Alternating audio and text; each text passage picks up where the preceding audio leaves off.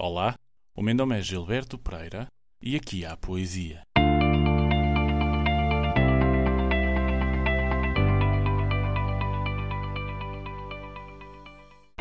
Esta semana, aqui há poesia com um regresso ao sotaque poético nortenho. Aqui nasceu Portugal, no norte, e daqui se levanta uma voz poética contemporânea uma voz que surge e floresce nas ciências médicas e que se recusa a dissociar das letras, que se recusa a dissociar-se da leveza e melodia das palavras em torno da caneta e do papel. Esta semana, aqui há, de novo, poesia de Jorge Sousa Braga, com um poema, um texto poético que não poderia ter outro título: Portugal.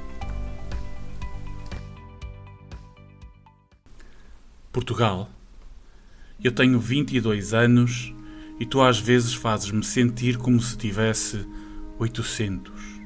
Que culpa tive eu que Dom Sebastião fosse combater os infiéis ao norte de África só porque não podia combater a doença que lhe atacava os órgãos genitais e nunca mais voltasse?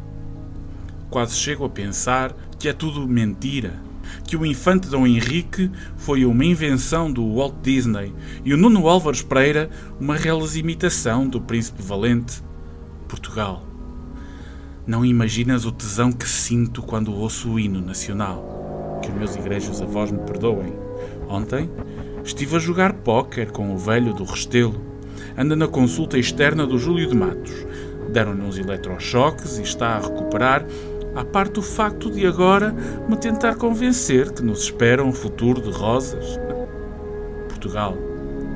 Um dia fechei-me no mosteiro dos Jerónimos a ver se contraía a febre do Império. Mas a única coisa que consegui apanhar foi um resfriado. Virei a torre do tombo do avesso sem lograr encontrar uma pétala que fosse das rosas que Gilianes trouxe do bujador. Portugal vou contar-te uma coisa que nunca contei a ninguém. Sabes? Estou loucamente apaixonado por ti.